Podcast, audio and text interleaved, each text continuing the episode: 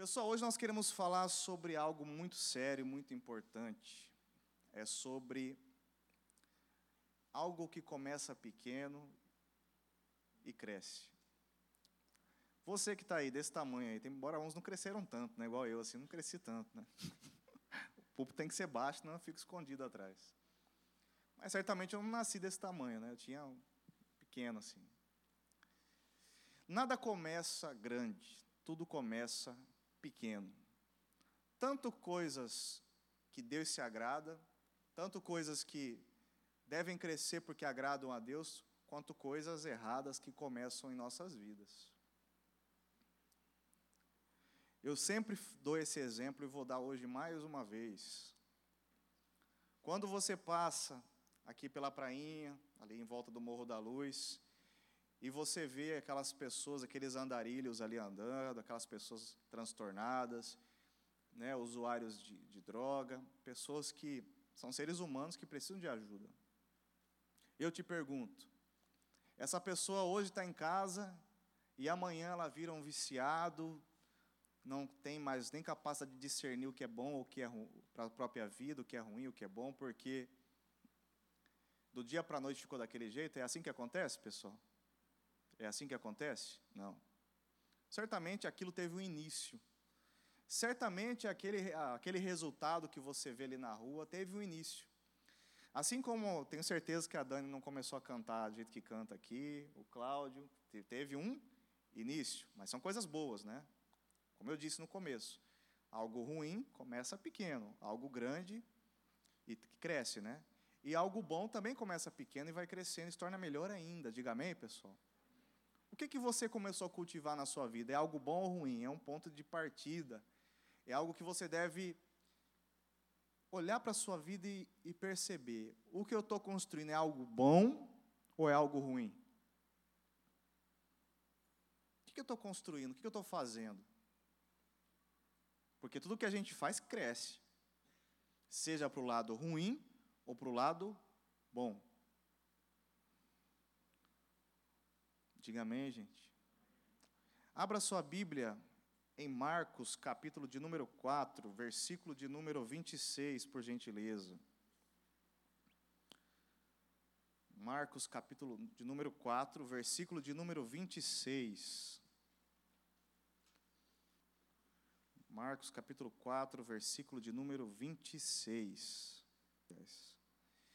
Versículo de número 26 diz assim: Jesus também disse: O reino de Deus é como um lavrador que lança sementes sobre a terra, noite e dia, esteja ele dormindo ou acordado. As sementes germinam e crescem, mas ele não sabe como isso acontece. A terra produz as colheitas por si própria Primeiro aparece uma folha, depois se formam as espigas de trigo, e por fim o cereal amadurece. E assim que o cereal está maduro, o lavrador vem e o corta com a foice, pois chegou o tempo da colheita. Versículo de número 30. Jesus disse ainda: Como posso descrever o reino de Deus? Que, com, que comparação devo usar para ilustrá-lo? é como uma semente de mostarda plantada na terra. É a menor das sementes, mas se torna a maior de todas as hortaliças, como ramos tão grandes que as aves fazem ninhos à sua sombra. Eu estava pesquisando sobre isso, e a semente de mostarda é realmente muito pequenininha, embora tenham outras que são até menores, mas a Bíblia fala da semente de mostarda. Essa semente é muito pequenininha e ela dá origem àquela árvore que faz até sombra. Mas ela era como antes? O seu início, o seu ponto de partida foi uma semente bem pequenininha. Se você passa por ali, você não imagina que aquilo se originou de uma semente tão pequena. Da mesma forma que você não pode nem imaginar, às vezes, que um cara transtornado na droga, transtornado no álcool, no vício, começou com um gole de vinho, de cerveja ou de alguma coisa assim. Quem está entendendo até aqui, diga amém, gente. Começou assim. Tudo tem um ponto de partida, pessoal. Por isso que nós temos que ter ciência. Qual que é o nosso ponto de partida? Começou aonde? Começou com o quê? O que eu estou começando? Embora esteja pequeno, o que, que eu estou começando? O que, que eu estou começando? O que, que eu estou começando? O que, que eu estou realizando? O que, que eu estou fazendo? O que, que eu estou fazendo? Uma atitude pequena, ela tem grandes impactos, sejam positivos ou negativos. Uma pequena atitude. Você viu o que aconteceu lá em Minas Gerais? Aquela, vocês viram hoje no jornal, aquele, aquela placa de aquela rocha, né? Desprendeu lá do é Capitólio o lugar, desprendeu e, e matou, acho que eu, na, antes do cu de obreiro eu vi que uma pessoa tinha morrido. Vocês viram isso? Elas estavam navegando lá e um pedaço gigante da, da rocha desprendeu e caiu em cima daquelas pessoas que estavam ali é, curtindo, né? Estavam ali nos seus barcos, ali passeando ali. Foram para passear, foram para se divertir, não imaginavam que alguns voltariam dali sem vida, né? Mas por que, que aconteceu aquilo? Uma tromba d'água foi lá por cima e aconteceu aquilo. Ou seja, tudo que acontece tem uma origem. Tudo que acontece tem um ponto de partida. Tudo que acontece tem uma origem. Então, tem um impacto. Olha o que diz aqui, Atos capítulo de número 7, versículo 1. Deixa aberto aí, caso. Atos capítulo de número 1. Aliás, capítulo 7, versículo de número 1, por favor.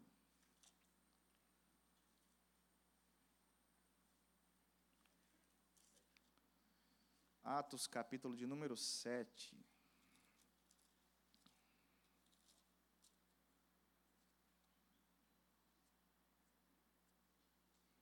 É por isso que Deus ele sempre nos orienta. Você que leva na brincadeira. Tem alguns aqui que estão me, me ouvindo, estão levando na brincadeira. Vieram só por vir. Infelizmente, não vão sair daqui abençoados, mas outros com certeza vão. Diga amém? Tenho certeza disso. O nosso papel é instruir, é ensinar, é falar, é orientar, é dar o recado que Deus nos passa. O nosso papel é esse, instruir, é dar o recado. Deus ele sempre avisa, Deus não deixa você ir por um caminho que não vai ser bom para você, sem que ele te avise de alguma maneira antes. Deus sempre nos avisa, Deus sempre nos dá recados. Assim como Deus avisa também, para a gente continuar na fé, porque Ele vai nos abençoar de determinada maneira. Olha o que diz o texto aqui. Olha o que diz o texto. Esse contexto aqui que eu vou me referir é quando Estevão estava para ser, foi levado diante do conselho para se defender daquilo que estavam o acusando. Ó. No, no capítulo 6, no verso 8, diz assim: Estevão, homem cheio de graça e de, de poder, realizava milagres e sinais entre o povo. Um dia, porém, alguns homens da chamada sinagoga dos escravos libertos começaram a discutir com ele. Eram judeus de Cirene, de Alexandria, da Cilícia e da província da Ásia.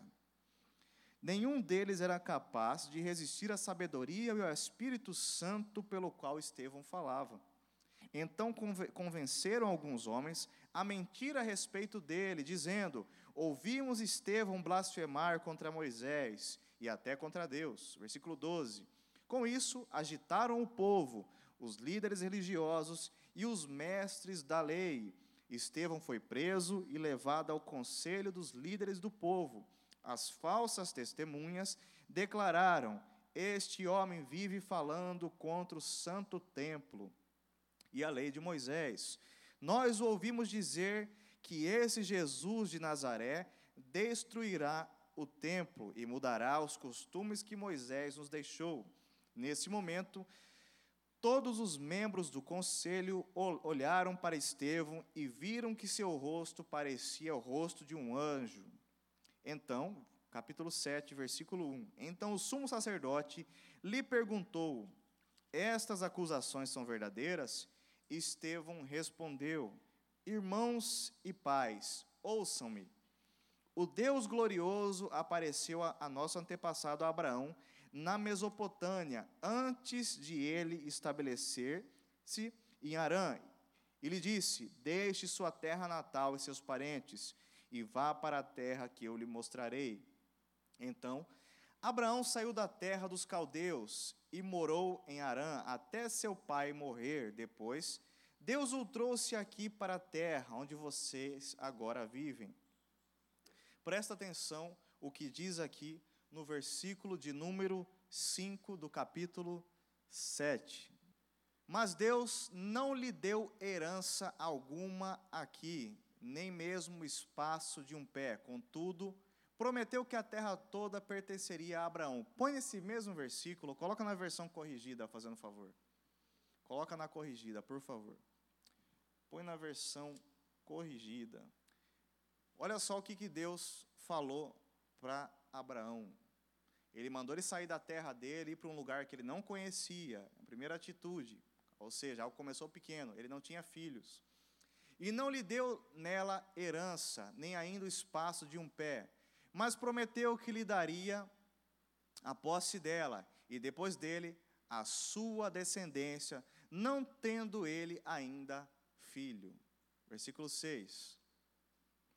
E falou Deus assim: que a sua descendência seria peregrina em terra alheia, e a sujeitariam à escravidão, e a maltratariam por quatrocentos anos. Versículo 7. E eu julgarei a nação que os tiver escravizado, disse Deus, e depois disso sairão e me servirão neste lugar. Volta no versículo de número 4, por favor. Versículo 4. Grava isso aqui, o versículo 4 e o 5. Vou ler mais uma vez.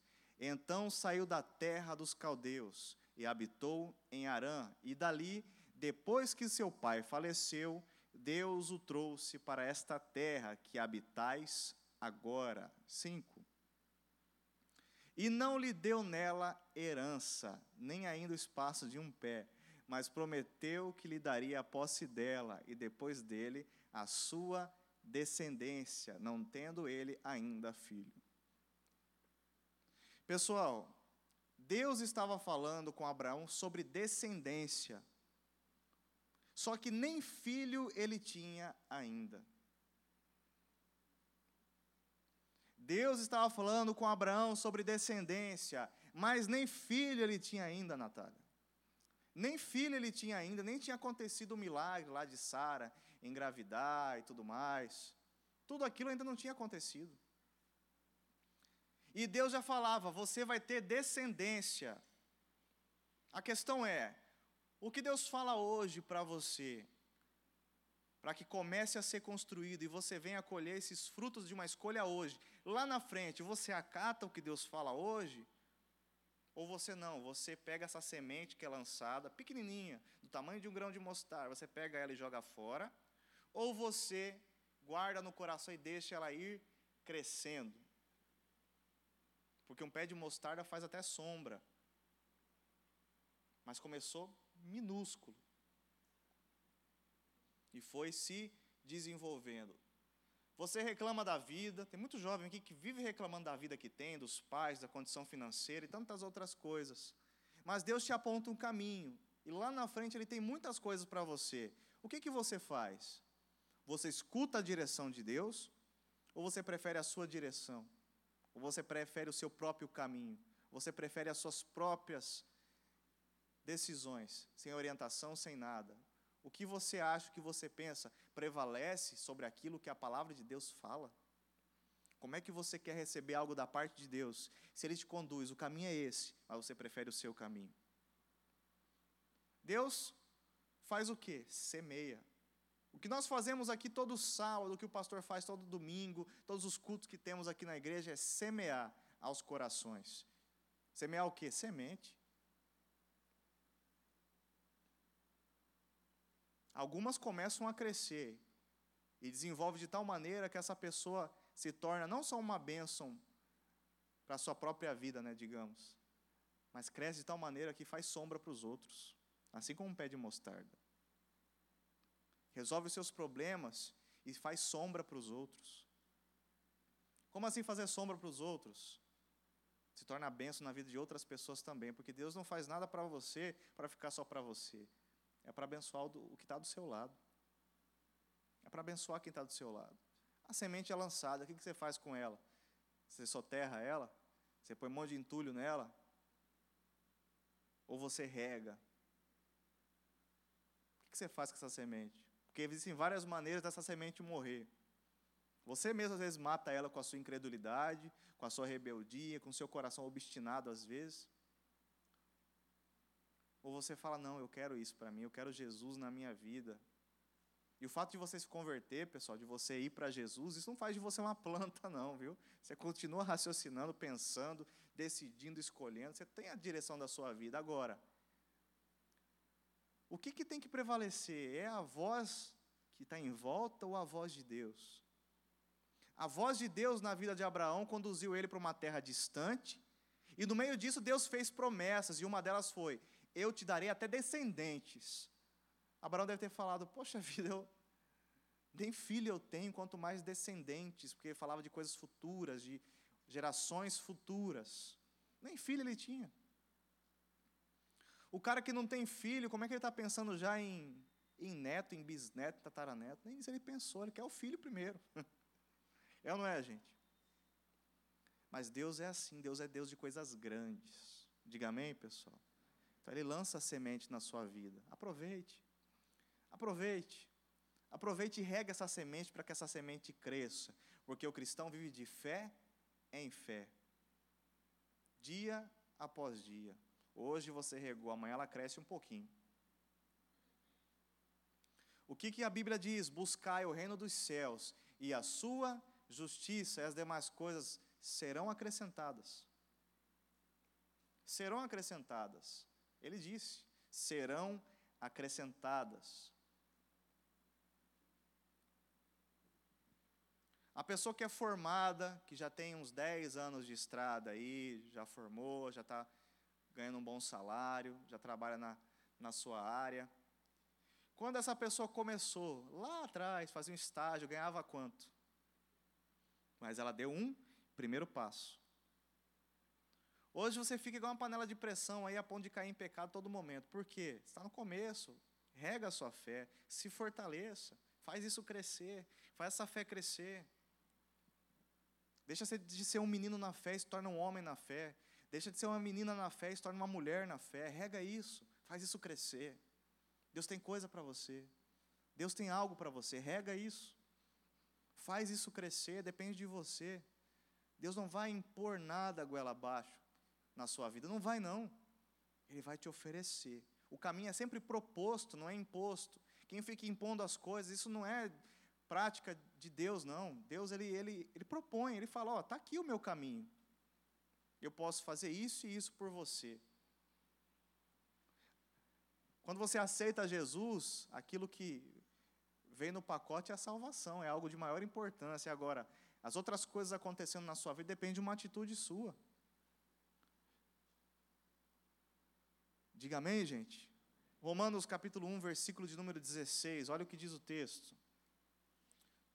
Põe na NVT, por favor, gente.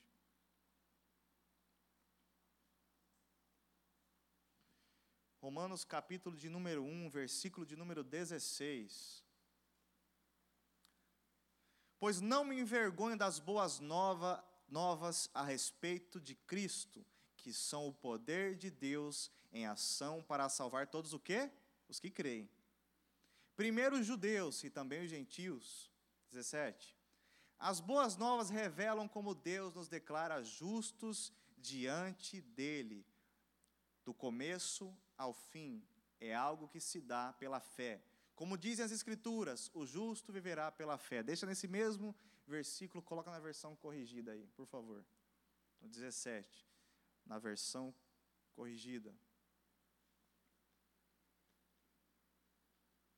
Porque nele se descobre a justiça de Deus de fé em fé. Como está escrito, mas o justo viverá da fé. Como assim de fé em fé? Eu gosto desse versículo, eu gosto nessa tradução. De fé em fé, como assim? De escolha em escolha, de atitude em atitude. Por que, que eu citei a questão do trabalho? A pessoa decidiu hoje fazer um curso superior e quer ganhar dinheiro naquela área. Amanhã ela está ganhando 10 mil, 5 mil? Sim ou não? Fala comigo, gente. Não. Vai estudar quatro, cinco, seis anos, sei lá, ou mais, como no meu caso. Passar alguns anos para terminar.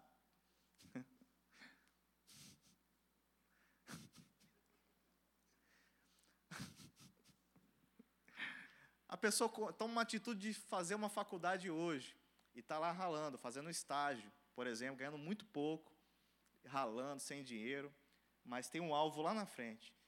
Começa a se envolver na vida acadêmica, no meio ali né, da área, começa a estagiar, começa a trabalhar ali, se forma e agora começa a ganhar mais. E já se passaram quantos anos? Em muitos casos passaram três, quatro, cinco anos. Uma semente foi lançada lá atrás. E essa pessoa investiu naquilo, ela não trancou a faculdade. Ela investiu. E isso resultou em quê? Um salário maior lá na frente. Quem está entendendo, gente? Diga eu. Acorda, pessoal. Estão dormindo aí. A semente começa pequena, pessoal. Você também nasceu pequeno, ninguém nasceu grande, não. Você teve que aprender.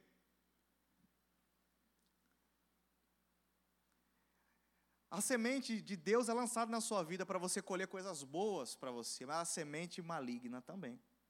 A semente maligna também é lançada, você mata ela, pisa nela, rejeita ela ou você alimenta ela. E que, como que é essa semente? Eu não vejo o diabo. Como é que é esse negócio de semente maligna? Um convite, uma proposta, uma mensagem no WhatsApp, no Messenger, no direct. semente. Você rega ou você mata? O que você faz com ela? Fala comigo, gente.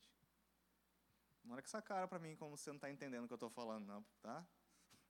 Está entendendo sim. A semente maligna para destruir a sua vida é lançada assim também. E aí, o que você faz? Como eu citei o pessoal viciado no começo. Cheira aqui, fuma aqui, se essa pessoa tivesse rejeitado, talvez hoje tivesse uma casa, um lar, uma família. Mas nem consegue, nem tem força para sair daquilo. É só uma internação, uma atuação divina mesmo. Porque tem pessoas que se envolvem tanto no pecado, tão profundamente no pecado, que as vias mais, digamos, normais não conseguem ter força de tirar essa pessoa mais disso. Por isso, é como se você fecha uma porta, uma porta está meio travada, você não consegue abrir ela. Você faz uma força, você consegue abrir. Agora, se travarem ela de vez, trancarem ela, você consegue entrar? Não consegue. Só com uma força maior, uma intervenção mais firme. Por isso que em alguns casos você precisa de uma intervenção mais firme. Por isso que em alguns casos você se envolveu tanto no pecado que você precisa ser mais firme com a escolha de dizer não.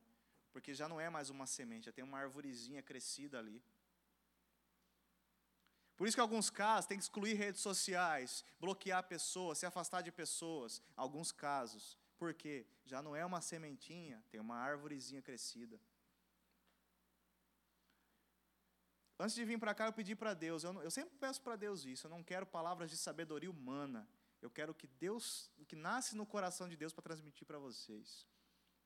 Então, se realmente é Deus que está falando como eu creio que é, você não está rejeitando as palavras do homem, está rejeitando o que Deus quer falar ao seu coração.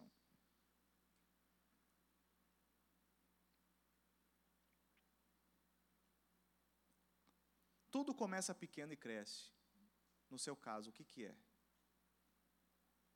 Que, que é que está crescendo aí? É bênção, coisa boa para a sua vida? É fé? É santidade? É obediência? É ministério? O que, que é? O que, que você está regando aí? Eu não sei, eu não sei como é que é a sua vida. A maioria eu não conheço tão bem. O que, que é que você está regando? Crescimento com Deus é de fé em fé, mas pecado é de atitude em atitude que você aceita. O que, que você está regando? Tudo começa pequeno. Tudo começa pequeno e vai crescendo. tudo começa pequeno e vai crescendo. Você quer fazer sombra para as pessoas um dia? Ajudar quem precisa? Ser, ser usado por Deus para curar um doente, para dar uma palavra de uma pessoa, para ajudar ela? Fazer sombra para sua família, estender a mão para sua família? Ou você quer ser aquele que ninguém procura porque não tem nada para oferecer? Uma pessoa entulhada de pecado, de comportamentos que Deus desaprova? O que você quer para a sua vida?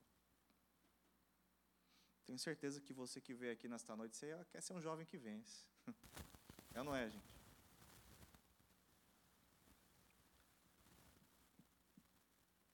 O que, que você quer para a sua vida?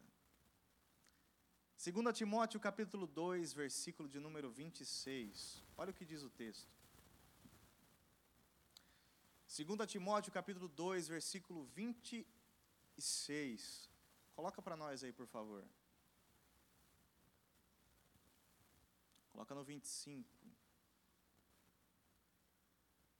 Diz assim: instrua, olha o que a Bíblia nos ensina, ó, instrua com mansidão aqueles que se opõem, na esperança de que Deus os leve ao arrependimento, e assim conheçam a verdade. Diga amém, gente? 26.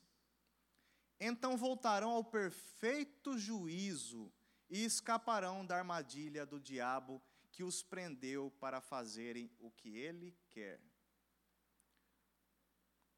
Você escolhe fazer uma coisa errada, quem entra na sua vida não é Deus, não. A sua atitude tem tanto poder de direcionar o seu caminho, que quando você escolhe fazer o que é certo, meu amigo, às vezes nem manifestar com o demônio você precisa, porque o demônio não encontrando legalidade nos seus procedimentos, ele sai, porque não há amparo. Não há amparo. É que nesses matos de canteiro aí, a prefeitura não vai lá carpir, ela só passa o veneno. Ele mesmo morre.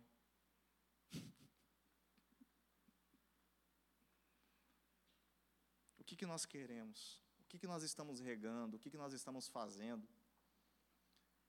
O que nós estamos fazendo com as nossas vidas? O que? O que nós estamos fazendo? Qual a semente que você está regando? Parou para pensar nisso? O que você está fazendo com o seu futuro?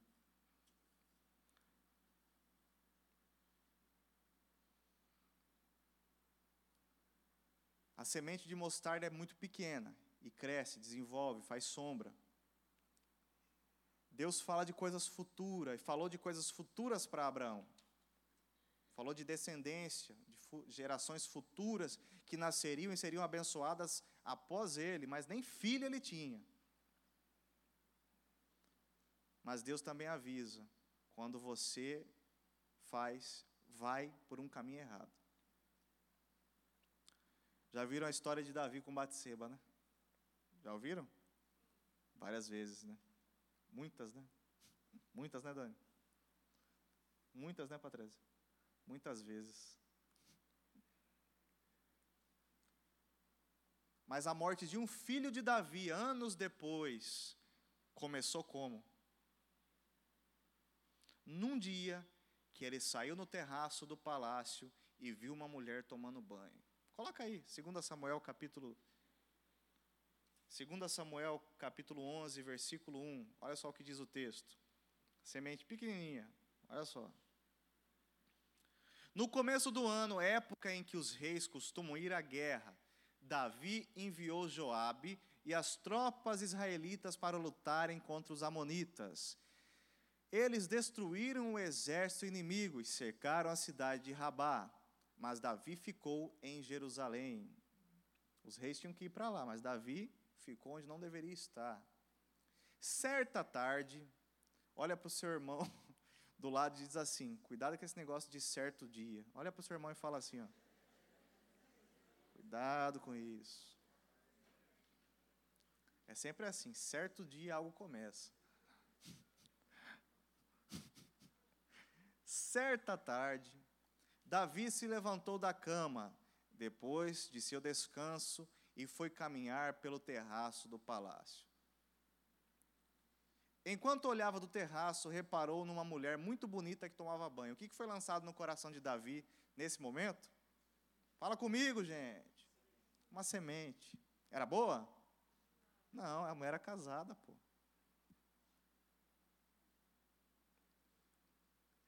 A mulher era casada. Versículo 3. Davi saiu no terraço e a semente foi lançada. O que, que ele tinha que fazer? Ele tinha que ir? Não. Não vou mexer com mulher casada. Mas Davi fez essa semente crescer. A semente cresceu sozinha, João? Cresceu? Não. Não cresceu sozinha. Ele regou ela. Sabe como? Com as próprias atitudes. Não é o diabo que fica regando as coisas, não, gente. O diabo, ele oferece. Quem rega somos nós. Com as nossas atitudes de aceitar aquilo que ele propõe. Davi mandou alguém descobrir quem era a mulher. Olha só, ela cresceu um pouquinho. A semente estava pequenininha, ela já cresceu um pouquinho. Ó. Porque ao invés de ele falar, largar para lá isso, o que ele fez? Mandou alguém descobrir que era, quem era a mulher. Disseram-lhe, é Batseba, filha de Eliã, esposa de Urias. Quando ele ouviu esposa de Urias, o que, que, que, que, que era para ele fazer? Fala, gente, comigo, interage comigo aí, pô. Sai fora, pô. Ele não podia seguir em diante. Ela era uma mulher comprometida, mas ao invés de ele fazer isso, ele fez o quê? regou a semente. Era uma semente como o grão de mostarda para fazer sombra para os outros, para ser benção, para crescer, para melhorar? Era isso? Não. Porque existem dois tipos de semente, a boa e a ruim, a que presta e a que não presta. Versículo 4. Então Davi enviou mensageiros para que a trouxessem e teve relações com ela. Pesado, né? Pois é, mas ele foi capaz de fazer isso. Tudo começou com um dia, que ele devia estar na guerra, ficou em casa. Ok. Ficou em casa, foi para o terraço. No terraço, ele viu, gostou do que viu. Gostou do que viu, mandou um cara descobrir quem que era aquela mulher. Viu que ela era casada e fez o quê? Interrompeu o processo maligno. Interrompeu o processo maligno? Não. Continuou. Continuou. Trouxe ela e teve relações com ela, mesmo ela sendo casada. Batseba havia acabado de completar o ritual de purificação depois da menstruação. E ela voltou para casa. Cinco. É que essa linguagem ela é mais, mais forte, né? Passado algum tempo, quando Batseba descobriu que estava grávida, enviou um mensageiro a Davi para lhe dizer: Estou grávida. Seis. Então Davi mandou uma mensagem para Joabe: Envia-me Urias, o Itita, e Joabe o enviou a Davi. Você vê que ele não, ele não consulta a Deus em nenhum momento. Ele continua regando a semente que começou com um dia que ele estava no terraço. Ele não interrompeu isso, ele continuou regando. Ele tocou o barco adiante. Vamos embora, vamos fazer. Porque enquanto estava tudo bem, não tinha nenhum problema, ele continuou investindo. Continuou fazendo o que não presta. Muita gente não muda de atitude porque não está vendo malefícios dos seus procedimentos ali. Continua tocando o barco. Continua fazendo. Amém, gente? Continua fazendo, porque não, não está dando nada errado, está dando tudo certo. Tem alguns avalizadores do meu pecado, porque tem os avalistas de pecado também. Sabia disso, pessoal? Estou inventando essa agora, tá? Acabei de inventar. O que é avalista de pecado? É aquele que ao invés de falar para você, irmão, você está errado. Não fala não. Toca o barco, faz isso mesmo que eu assino embaixo. Você está certo. Vive sua vida, peca mesmo. É bom, vai pecar, pô, é bom. Amanhã você arrepende. Amanhã é domingo, você vem e arrepende. Isso não é arrependimento, não, irmão. Isso é safadeza. Arrependimento significa não querer ter feito. E quem não queria ter feito algo dificilmente volta a fazer. Se vai errar, vai errar em outra coisa, não mais naquilo, porque se arrependeu verdadeiramente. Porque o pecado é um acidente, não é algo premeditado. Diga amém, gente. Cuidado com os avalistas. Cuidado com quem avaliza seu pecado. Esse não é seu amigo, não, só parece que é seu amigo. E é difícil amigo de verdade, viu? Geralmente é pai e mãe, mais um ou outro. Cuidado.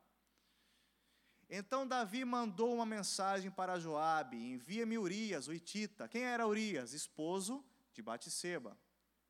Davi, ao invés de, de pedir conselho para alguém, para algum sacerdote, ir até Deus, fazer alguma coisa, viu, viu que fez besteira, engravidou a mulher casada, o que, que ele fez? Ele começou a, a dar continuidade naquilo que ele começou, ao invés de parar com aquilo. Muita gente pensa assim: já fiz besteira, vou até o final agora. Para com isso. Às vezes o final pode trazer consequências ainda piores para você, ainda piores para a sua vida, muito mais desastrosas. Aqui ele tinha engravidado uma mulher casada, mas depois, no processo que ele continuou regando, que eu chamei de semente, gerou um assassinato. Davi foi um assassino. Ele mandou matar. Quem manda matar é assassino, não só quem vai lá e atira, né? Então Davi mandou chamar Joabe, envia-me Urias, o Itita, porque Joabe era o chefe do, do, dos soldados de Davi, né, e Urias era um daquele, daqueles homens fortes lá que estava na guerra, lá pelejando lá. Versículo número 7. Quando Urias chegou, Davi perguntou como estava Joabe e o exército, como ia a guerra. 8, vai passando. Então disse a Urias: Vá para casa e descanse. Depois que Urias deixou o palácio, Davi lhe enviou um presente. 9. Urias, porém, não foi para casa. Por quê? Urias era um soldado daqueles que, que fica até o final. Diga amém, pessoal. Que fica até o final. A guerra estava rolando. Urias não queria ir para casa enquanto seus companheiros estavam guerreando. Ele queria ficar ali. Por isso que Davi, que era o chefe, mandou ele embora. Ele não e ficou lá na porta do palácio. Passou a noite na entrada do palácio com os guardas do rei. Ficou lá, não vou ficar aqui à disposição. Ficou lá. 10. Quando Davi soube que Urias não tinha ido para casa, mandou chamá-lo e perguntou: O que aconteceu? Você não vai embora, não, cara? Depois de ter ficado tanto tempo fora, por que você não foi para casa ontem à noite? Por que, que Davi queria que ele fosse embora? Você sabe, né? Você sabe, né, gente? porque ele queria que ele fosse para casa, visse a mulher dele lá, faz tempo que ele não vai para casa, né? Para aparentar que a gravidez era dele, não de Davi. Olha só a sacanagem de Davi. Urias respondeu a Arca e os exércitos. Olha só o coração de Urias, cara. Urias respondeu a Arca e os exércitos de Israel e de Judá estão em tendas, e Joabe, meu comandante, e seus soldados estão acampados ao ar livre. Como eu poderia ir para casa para beber, comer e dormir com minha mulher? Juro diante do rei que jamais faria uma coisa dessa. Olha que soldado. Eu queria um, tivesse um líder de candeeiro nesse nível assim. Ó. Rapaz do céu. Pensou? Como poderia eu ir lá para 44 se ainda tem coisa para fazer aqui? 44 é um lugar que o pessoal faz lanche aí, ó. Pessoal, não, eu também vou, não vou ser hipócrita, não. Também vou para lá direto. Nem o cara falando desse jeito para Davi moveu o coração de Davi em sentido contrário para parar com aquele plano maligno, para parar de regar aquela semente que nasceu no terraço do palácio. Nem isso fez Davi desistir. Versículo 12. Então Davi lhe disse: Pois bem, fica aqui hoje, e amanhã poderá retornar. Falou: então você vai voltar para a guerra de novo. Urias ficou em Jerusalém aquele dia e o dia seguinte. 13. Davi o convidou para jantar e o embriagou. Olha só esse Davi, cara. Outra vez, porém, ele dormiu numa esteira com os guardas do rei e não foi para casa. A guerra está rolando, eu não vou para casa. 14.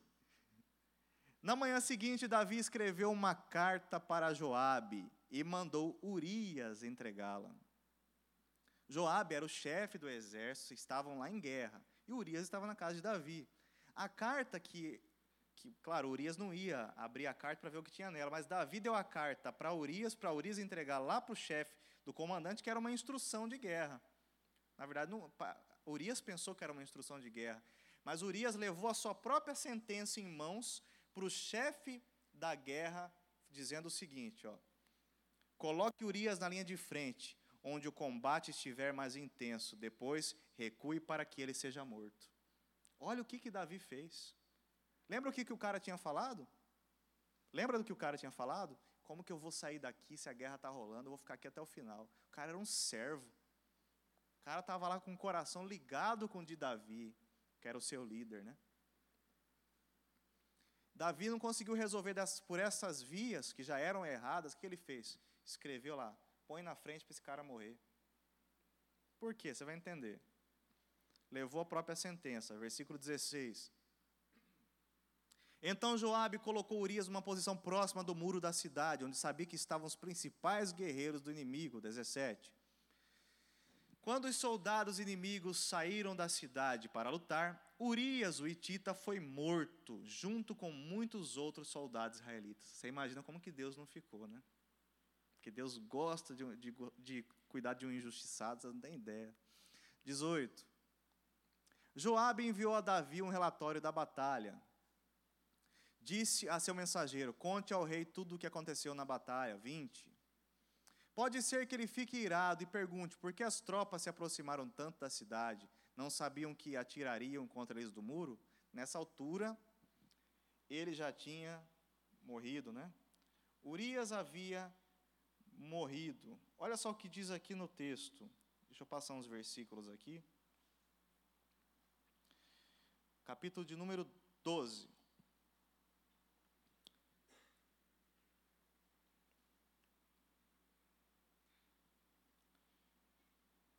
Já vou achar um outro texto que me veio ao coração aqui para ler com vocês. Eu nem iria ler isso, mas.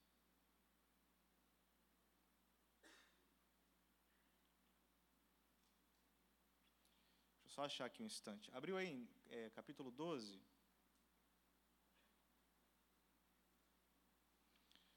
Deixa eu só achar um outro texto aqui que é muito importante.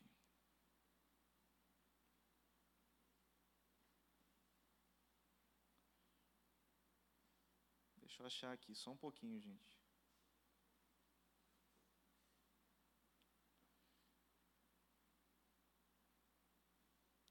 Deixa eu achar aqui. Onde que está esse texto que eu não tinha preparado? Vamos ler esse texto aqui. Capítulo 12, né? Deus havia visto tudo o que tinha acontecido, né? Então o Senhor enviou o profeta Natan a Davi. Ele foi até o rei e disse: Havia dois homens em certa cidade. Está contando. Tá Natan está repreendendo Davi aqui por parábolas amando de Deus. Olha só. Havia dois homens em certa cidade. Um era rico e o outro era pobre. Aqui ele está fazendo alusão ao rico, Davi, e o pobre, Urias. Passa. O rico era dono de muitas ovelhas e muito gado, ou seja, ele tinha muitas mulheres, porque naquele tempo podia ter várias mulheres. Davi já tinha muitas esposas. O rico era dono de muitas ovelhas e muito gado, vai passando. O pobre não tinha nada, exceto uma cordeirinha que ele havia comprado. Ele criou a cordeirinha e ela cresceu com os filhos dele. Comia de seu prato, bebia de seu copo e até dormia em seus braços. Ela era como sua filha. 4. Certo dia, um visitante chegou à casa do rico. Em vez de matar um dos animais de seu próprio rebanho, o rico tomou a cordeirinha do pobre, a matou e a preparou para seu visitante. Davi não sabia que estava falando dele, né? Olha, olha a reação de Davi. Davi ficou furioso com esse homem rico e jurou: Tão certo como vive o Senhor, o homem que faz uma coisa dessas merece morrer. Davi falou para si próprio: Eu mereço morrer. Diga amém, pessoal. Diga amém? Sem Jesus, o nosso destino era a morte. Sem Jesus, o nosso destino era a morte. Versículo 6. Deve restituir quatro ovelhas ao pobre por ter roubado a cordeirinha. Olha Davi, né? Naquela justiça. E não ter mostrado compaixão. Olha só, compaixão. Eu me lembro do texto que o cara fala: Não vou sair daqui, vou ficar aqui contigo, vou te ajudar aqui. Então Natan disse a Davi: Você é esse homem. Aí, ó, esse aqui que é homem de Deus, ó, que fala a verdade. Ó. Chega no calor, está errado. Você é esse homem. Assim diz o Senhor, o Deus de Israel. O negócio ficou feio para lado de Davi agora, hein? Assim diz o Senhor aí. né, Chegar na porta de uma assembleia, se alguém chegar para você, assim diz o Senhor, você corre? Não? Brincadeira. Assim diz o Senhor Deus de Israel: Eu ungi rei de Israel e o livrei das mãos de Saul. Deus chamou Davi para um, dar um feedback para ele assim, porque ele já tinha esquecido, né, do que ele havia feito por ele, então ele precisava recordar de algumas coisas, né? Porque às vezes Deus faz tanta coisa por nós e a gente começa a regar porcaria na nossa vida e esquecemos do que Deus já tinha feito por nós até ali, né? Em vez de continuar regando a boa semente ou aquela árvore que está crescendo sem parar, é lançada uma sementinha pequenininha, você, em vez de continuar regando o caminho certo, você parte e começa a regar o que não presta. E aí dá nisso. Eu ungi rei de Israel e o livrei das mãos de Saul. Oito. Dei-lhe a casa e as mulheres de seu senhor e os reinos de Israel e Judá. As tribos todas se uniram e Davi foi ficando líder aos poucos, né? E se isso não bastasse, Davi, se isso não fosse, tivesse pouco para você, teria lhe dado muito mais. Era só me pedir, Davi. Teria te dado mais se tivesse pouco para você. Nove. Porque então você desprezou a palavra do Senhor? Porque algumas pessoas que fazem o errado e são corrigidas, elas pensam assim que estão desprezando a igreja, o JQV, o Ítalo, o Mião, o Tiago, a Gerciane, a Rafa, o Patrese. Não, está desprezando eles. Se eles estão falando segundo a palavra de Deus, está desprezando a Deus e não a eles. Eles só são instrumentos. Por que então você desprezou a palavra do Senhor e fez algo tão horrível? Você assassinou Urias, o Itita, com a espada dos Amonitas e roubou a esposa dele.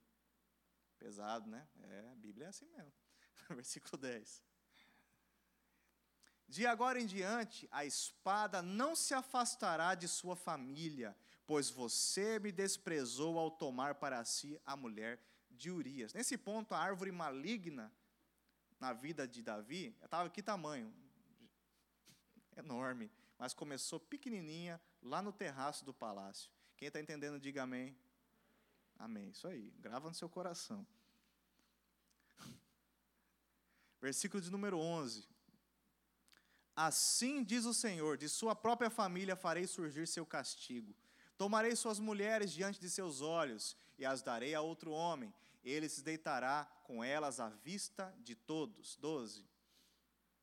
O que você fez em segredo, eu farei acontecer abertamente diante de todo Israel. 13. Então Davi confessou a Natã. Para aqui um instante que isso é importante, isso é mensagem central para nós aqui. Davi iria morrer, sim ou não? Iria. Por que, que Davi não morreu? Só por conta desse detalhe aqui.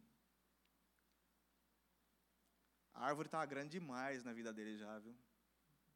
A árvore maligna. Começou com uma sementinha, como eu disse, lá quando ele olhou a mulher tomando banho. Deus é muito misericordioso e Deus é bom e Deus é amor. Eu não sei a situação que você chegou aqui hoje. Não sei. Não sei se você chegou como Davi. sei de repente, né? Ou metade do que Davi fez, 20%, 5%. Não sei qual é o seu erro, se você está em erro, não sei. Alguns não, creio que não. Mas o que faz diferença quando você entende a palavra, porque Davi só disse isso aqui porque ele entendeu o que aconteceu e ele tinha algo que era muito bonito, por isso que o apóstolo Paulo disse que Davi foi segundo o coração de Deus, sabe por quê? Porque Davi estava todo estragado e todo errado, mas quando Deus falou, ele voltou atrás. Por isso que Deus apresenta a palavra para nós hoje. Apresenta, ó, e você às vezes desperta assim, ó. Assim como o filho pródigo, né?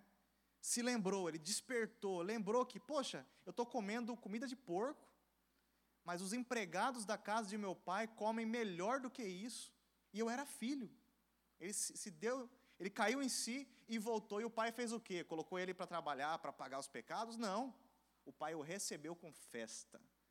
Quando você tem essa reação, quando Deus te confronta, te corrige para você entrar no caminho certo, Deus te recebe com festa ainda que ele não poupe algumas consequências, ele te recebe com festa e poupa o pior que aconteceria na sua vida.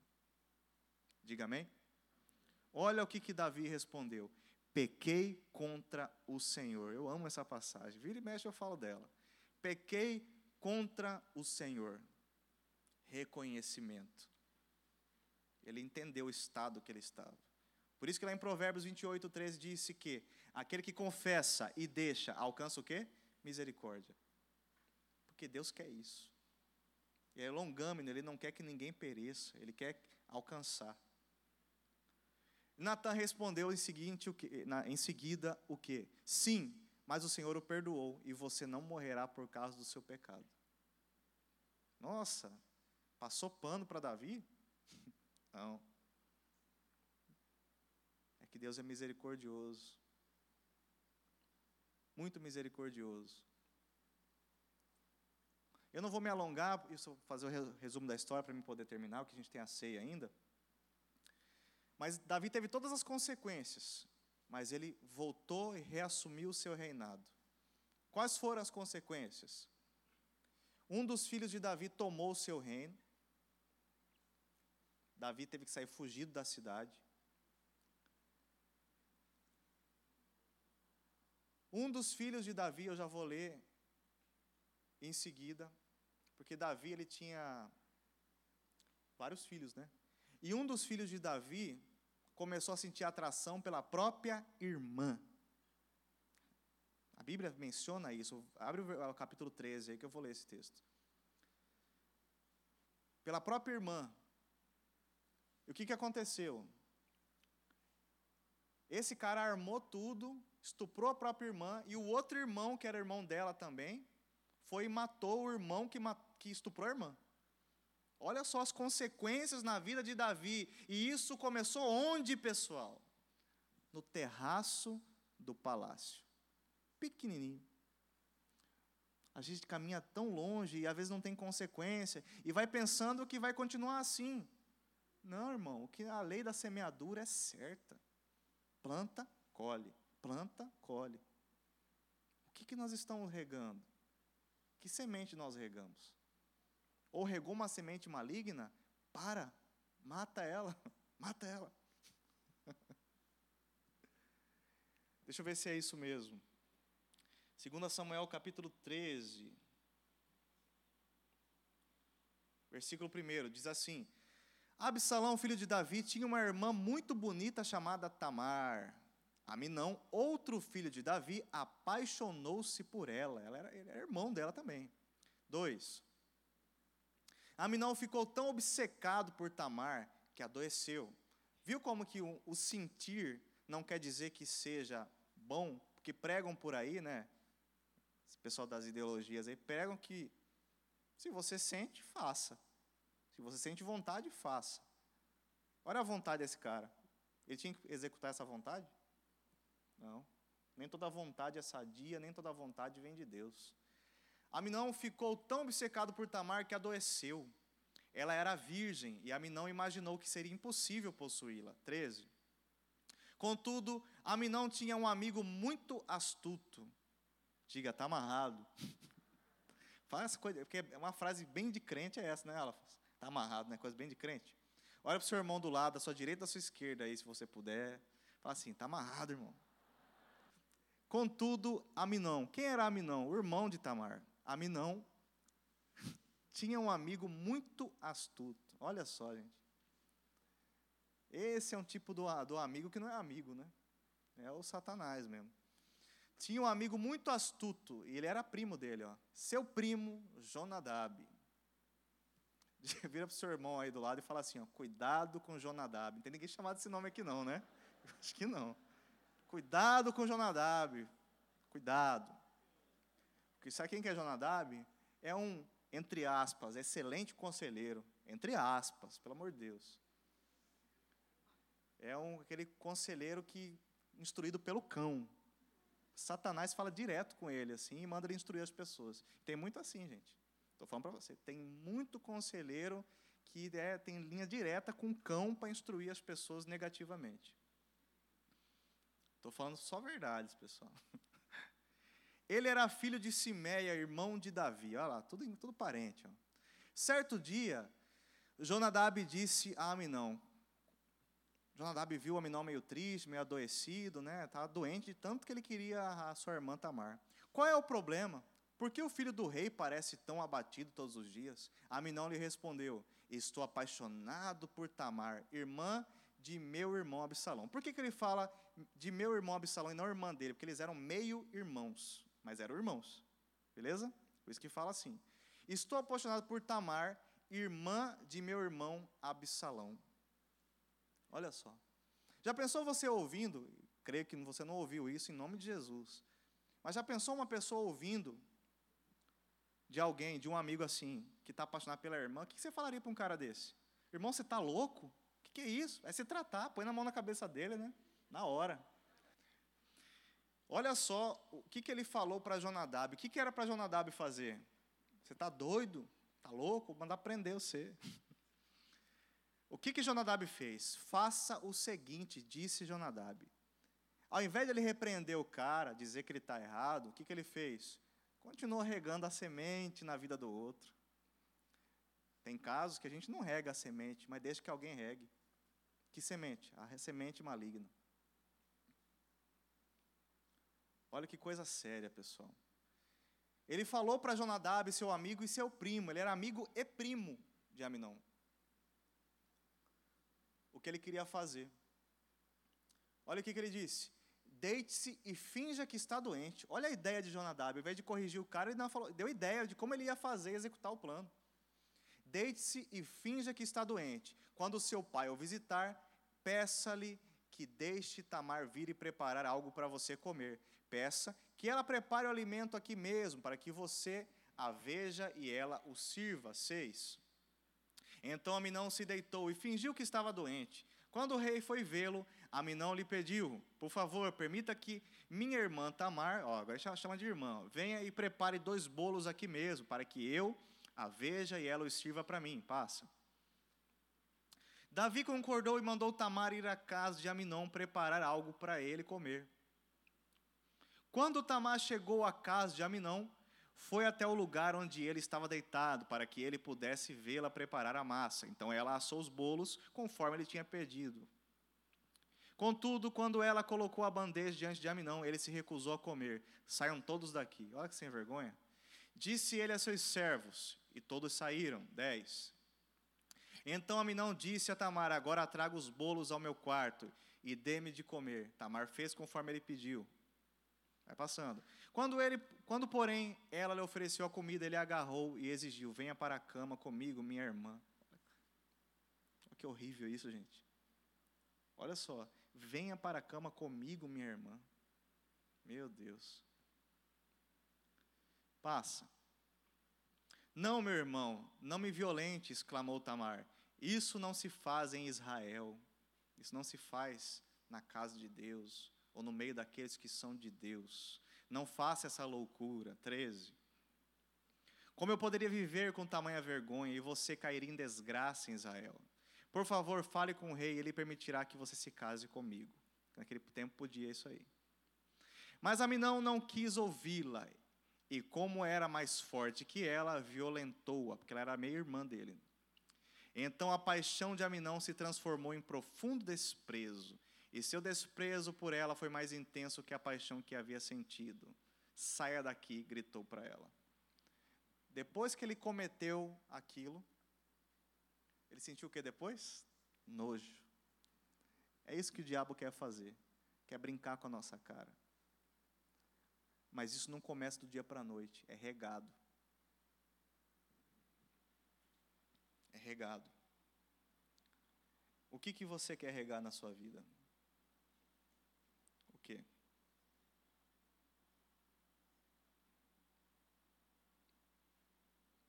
O que, que você está regando ou o que você quer regar? Será que você já está regando algo ruim? Ou será que está regando algo bom para a sua vida, a ponto até de fazer sombra para os outros, com o pé de mostarda? O que, está regando? Nada começa grande, monstruoso, começa pequeno. que estamos fazendo com as nossas vidas? Para a gente terminar, Jó capítulo 11, versículo de número 17, por favor. Jó capítulo 11, versículo 17. Volta até o 13. Olha o que diz o texto: Se ao menos você preparasse o coração e levantasse as mãos a Deus em oração, livre-se de seus pecados e deixe toda a maldade para trás. 15. Então, depois que você livrar disso, o seu rosto se iluminará com a inocência. Você será forte e não terá medo. Porque o pecado, ele tira sua confiança, tira sua força. Você se esquecerá de seus sofrimentos, serão como águas passadas. Cadê o louvor? Pode vir. Sua vida será mais luminosa que o meio-dia, até a escuridão será, será clara como a manhã. Esse texto 17, coloca na versão corrigida, por favor. Versículo 17, na corrigida, olha o que diz o texto. Depois que você lança para longe da sua vida o pecado, depois que você acorda, depois que você resolve, olha o que diz. A tua vida mais clara se levantará do que o meio-dia.